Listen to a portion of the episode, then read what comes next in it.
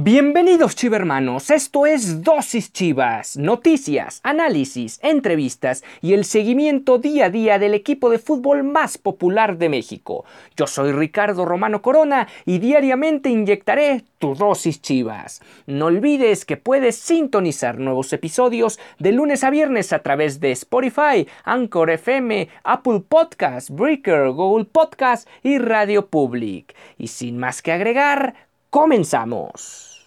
何?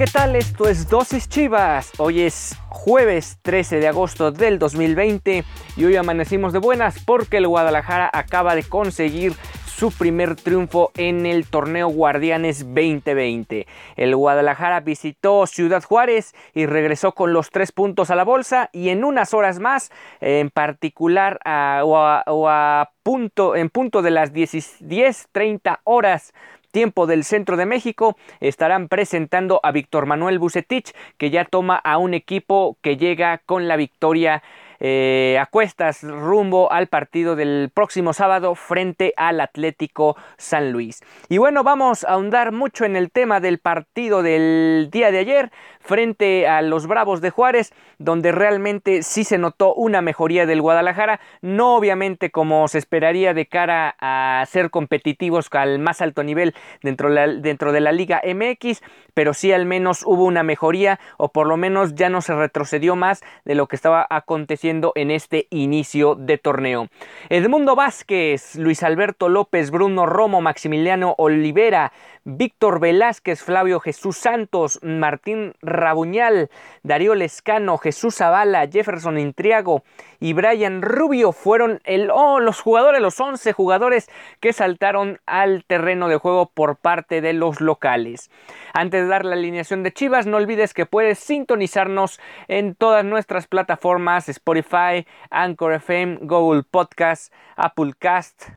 Radio Public. Y bueno, ahora sí vamos, estos eran, este, este 11 que mencioné, que acabo de mencionar, eran los dirigidos por Gabriel Caballero. Ya estaba Marco Fabián, pero desde las gradas viendo a su nuevo equipo en este accionar frente al precisamente como teniendo como rival en turno al equipo que lo vio debutar en la primera división del fútbol mexicano. Y de Chivas salió en la portería, como ya es una costumbre, Toño Rodríguez y me parece un inamovible en esa posición, más allá de que Gudiño puede tener una personalidad que llame la atención a la afición Toño Rodríguez es el arquero titular de aquí al mediano plazo del Guadalajara. En la saga central volvió a repetir, en este caso Marcelo Micheleaño, quien fue el interino para este duelo, a Gilberto Sepúlveda y, eh, y a Irán Mier quienes de alguna manera tuvieron, eso sí es cierto, un mejor partido, pero también gracias a que Bravos de Juárez no les exigió tanto en términos generales dentro de los 90 minutos. Regresó Miguel Ponce, Miguel Ponce no solo, queda claro que no solo le está llenando el ojo o le llenaba el ojo a Luis Fernando Tena, eh, está claro que está en un extraordinario nivel y básicamente tuvo que ser el coronavirus que lo sacara de la eh, senda titular y por eso el Chicote tomó su puesto mientras se recuperaba este volante o este jugador lateral izquierdo del rebaño. Y por el otro lado también alguien que ya eh, lleva un buen rato jugando en esa posición. Hay que recordar que Matías Almeida lo habilitó ahí y desde entonces no ha perdido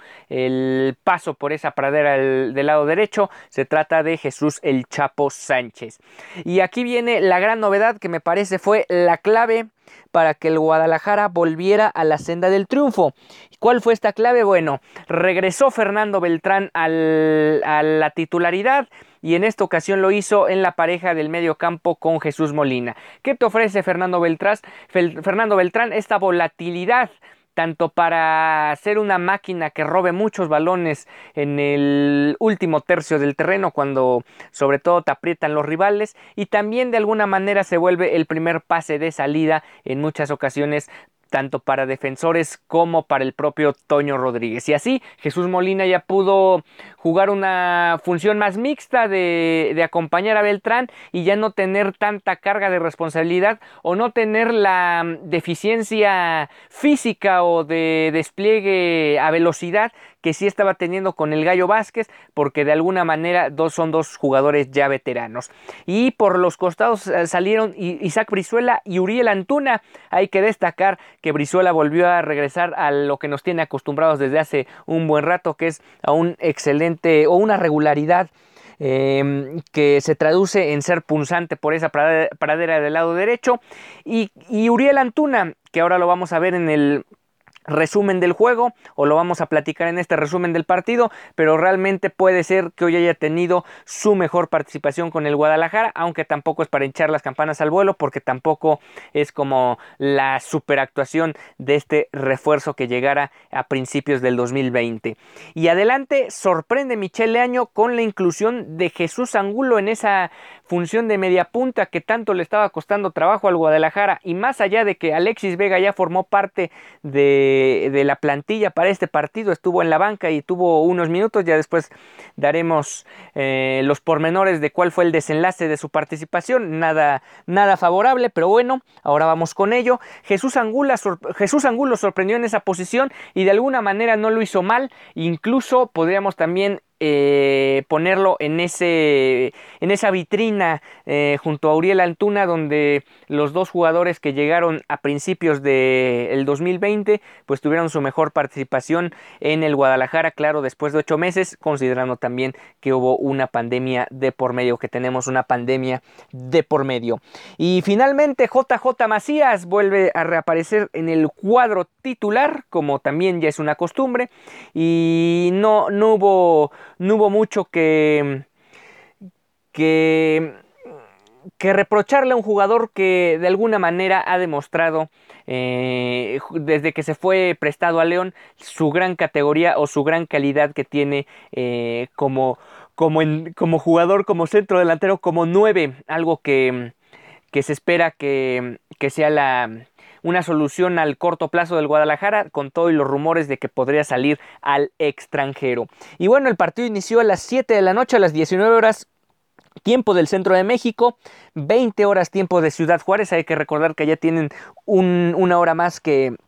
que en prácticamente todo el país y de esa manera inició el partido allá en el Estadio Olímpico Benito Juárez, buscando Chivas su primer triunfo ante un Juárez, a unos Bravos de Juárez que llegaban invictos. Hay que recordar que eso es producto de dos empates y una victoria en las primeras tres jornadas. Y Chivas volvió a tener esa tónica en los primeros minutos, incisivo por Mm, por naturalidad, dado las condiciones de, su plantilla, también hasta cierto punto las condiciones de la jerarquía histórica de este equipo y también dada la, la premura en los resultados que urgía esta victoria allá en la frontera o en una de las fronteras que se juega fútbol de primera división. Y el Guadalajara estuvo llegando, tuvo alguna que otra insinuación y lo más importante que hay que destacar en estos primeros 30-35 minutos de el primer tiempo es que el Guadalajara volvió a tener un poco más de profundidad. ¿Qué significa esto? Llegaron a la línea final y lograron generar ocasiones de peligro en contra del arco que estaba defendido por el arquero de Juárez. Vamos a una pausa y volvemos con lo que aconteció en ese final del primer tiempo y también lo que fue el desarrollo ya del partido como tal en la segunda mitad donde cayeron los goles de Chivas.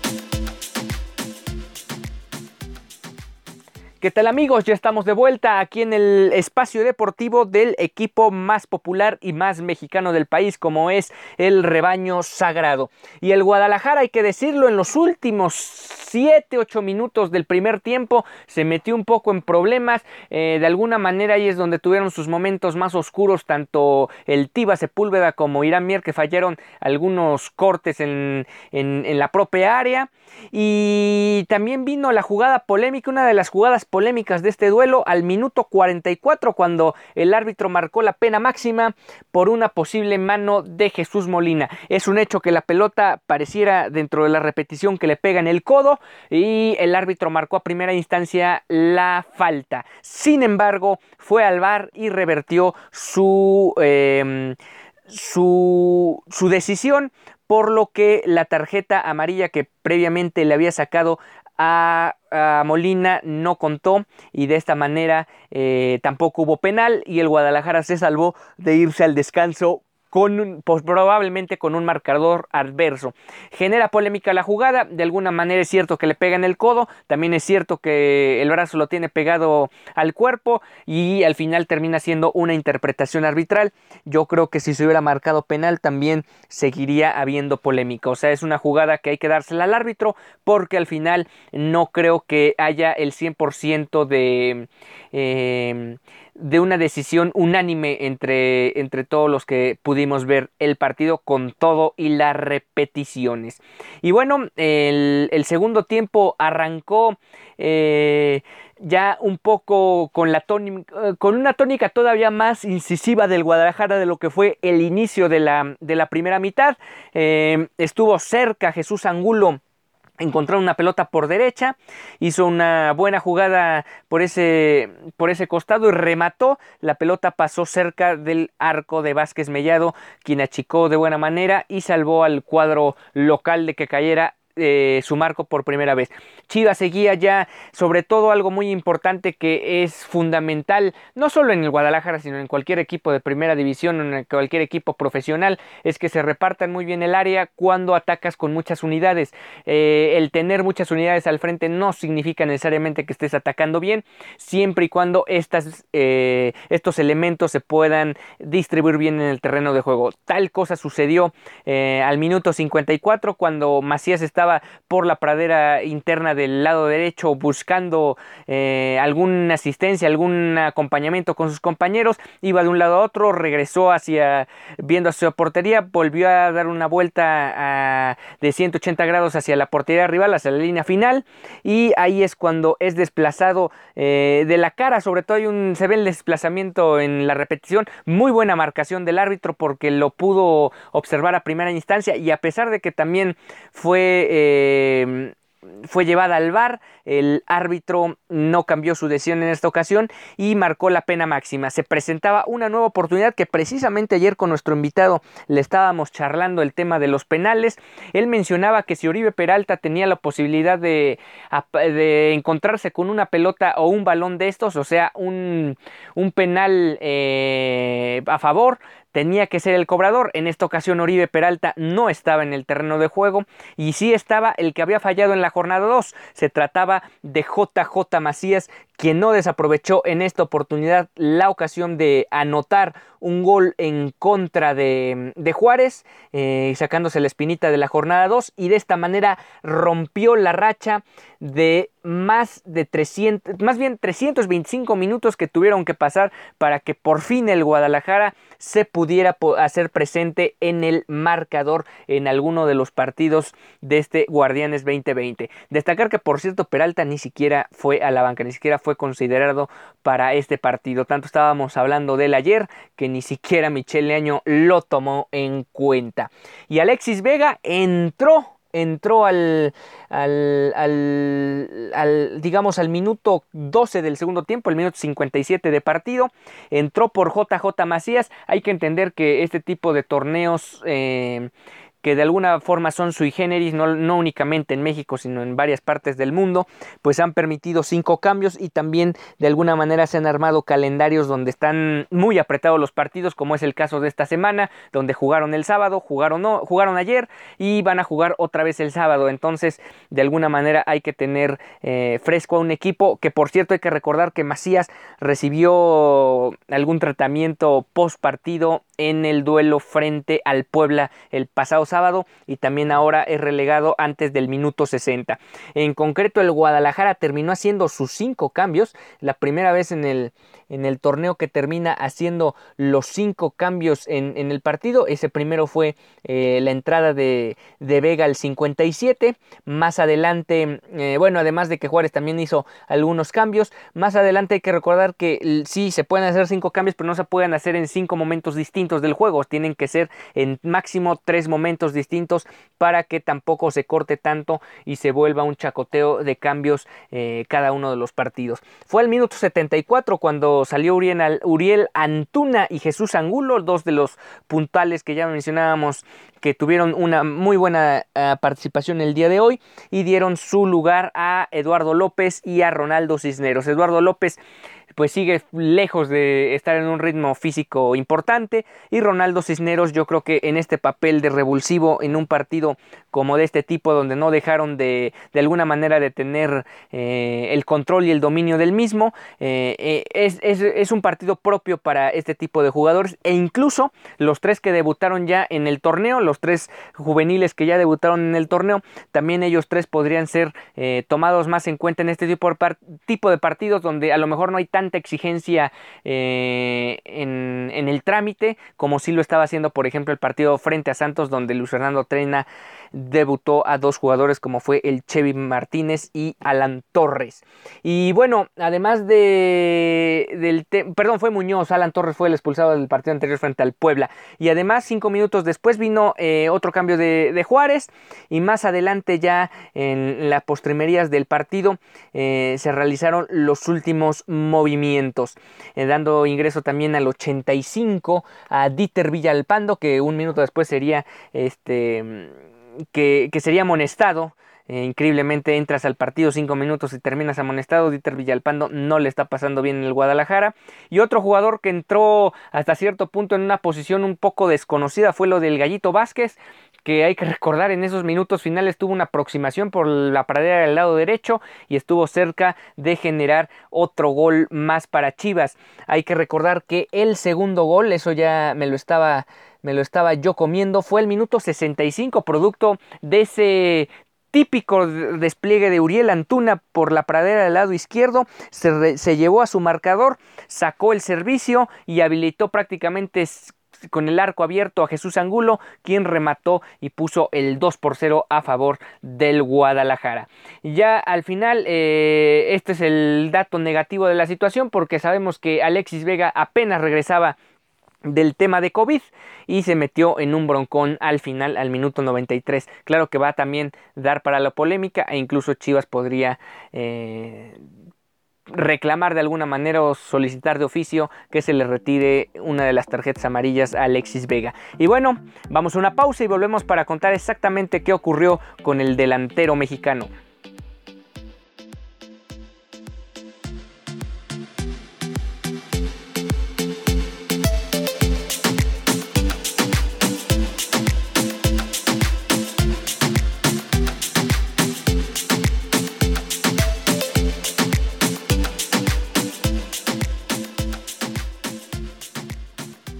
Ya estamos de vuelta aquí en Dosis Chivas, el programa deportivo que te acerca al único y al al único, sí, equipo que juega 100% con mexicanos en este país, en México, y se llaman las Chivas Rayadas del Guadalajara. ¿Qué pasó con Alexis Vega al final del partido? En un, en un balón que estaba peleando en, la banda izquierda, al medio en el medio sector, eh, al estirar los brazos le pega al adversario en la cara y el árbitro lo juzga como una agresión, le saca una segunda tarjeta amarilla a, Vega se va expulsado. ¿Qué significa esto? Pues bueno, tiene dos vertientes. Por un lado, Vega eh, es cierto que es un jugador hasta cierto punto donde mm, en ratos o en momentos de varios partidos ha sido imprudente en su accionar. Eh, hay argumentos como para pensar que podría ser expulsado porque también el simplemente mencionar, como lo relaté, un asunto donde abre los brazos y le pega a su, adversario, a veces sabemos que los jugadores, no solo Alexis Vega, lo hacen con toda la intención, a lo mejor no tanto de golpear, pero sí de desplazar ilegalmente o arbitrariamente sin que sea una jugada leal a su adversario y eso genera una falta. Como tal, puede ser que Alexis Vega con el reglamento en mano se haya ido expulsado correctamente, pero lamentablemente ahora deja a Chivas otra vez sin la posibilidad de contar con él para la jornada 5 frente al Atlético San Luis en el Estadio Akron el próximo sábado. Por otro lado, también es cierto que el Guadalajara, dado los argumentos que pueden encontrar a favor, pueden pedir que se quite el castigo a Alexis Vega y a lo mejor si meten de oficio mm, hoy temprano la, solicitud, eh, Bucetich pueda contar con él para el sábado, aunque veremos, porque también eh, este tema de entre jugadores que regresan de los contagios, eh, jornada doble, pues también hay que tener creatividad con el plantel para no caer en,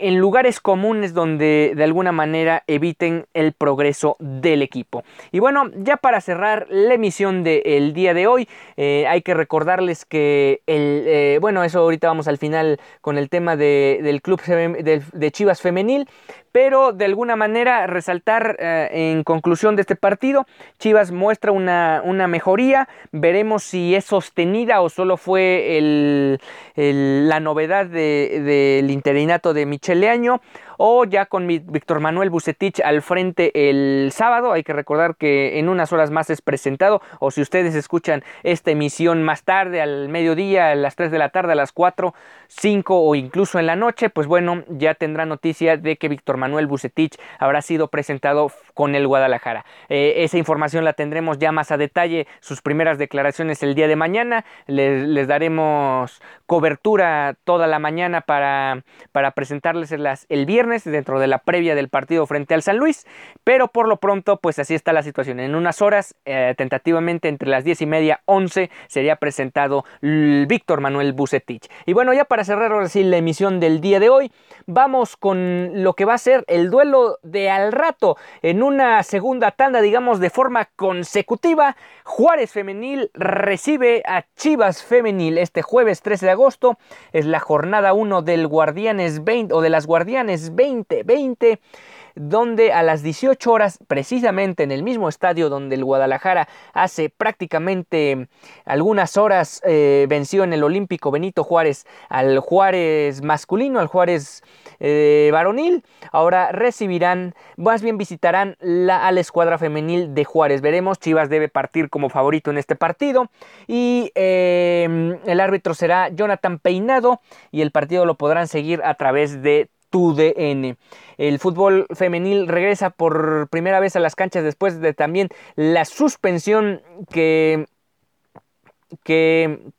que se diera también por el tema del, del COVID-19. Pues bueno, inicia un nuevo ciclo con el rebaño femenil porque eh, el equipo femenino ya cuenta con la, eh, con la llegada de Edgar El Chore Mejía, quien será el encargado de llevar a este equipo a buen puerto y de regresarlo al protagonismo que tuvo sí en la primera en la primera edición de este certamen que todavía sigue siendo muy nuevo o de reciente creación en nuestro fútbol mexicano y que de alguna manera al ser un equipo tan exigente, tan popular y con tanta repercusión a nivel social y más, más allá de nuestras fronteras, pues el Guadalajara tendrá a Edgar el Chore Mejía con ese ADN que le caracterizó en su etapa como futbolista y ahora a pesar de que no ha tenido mucho tiempo para trabajar con la plantilla, seguramente podremos ver resultados en las próximas semanas ya de forma más clara y contundente. Por ahora hay que empezar con una victoria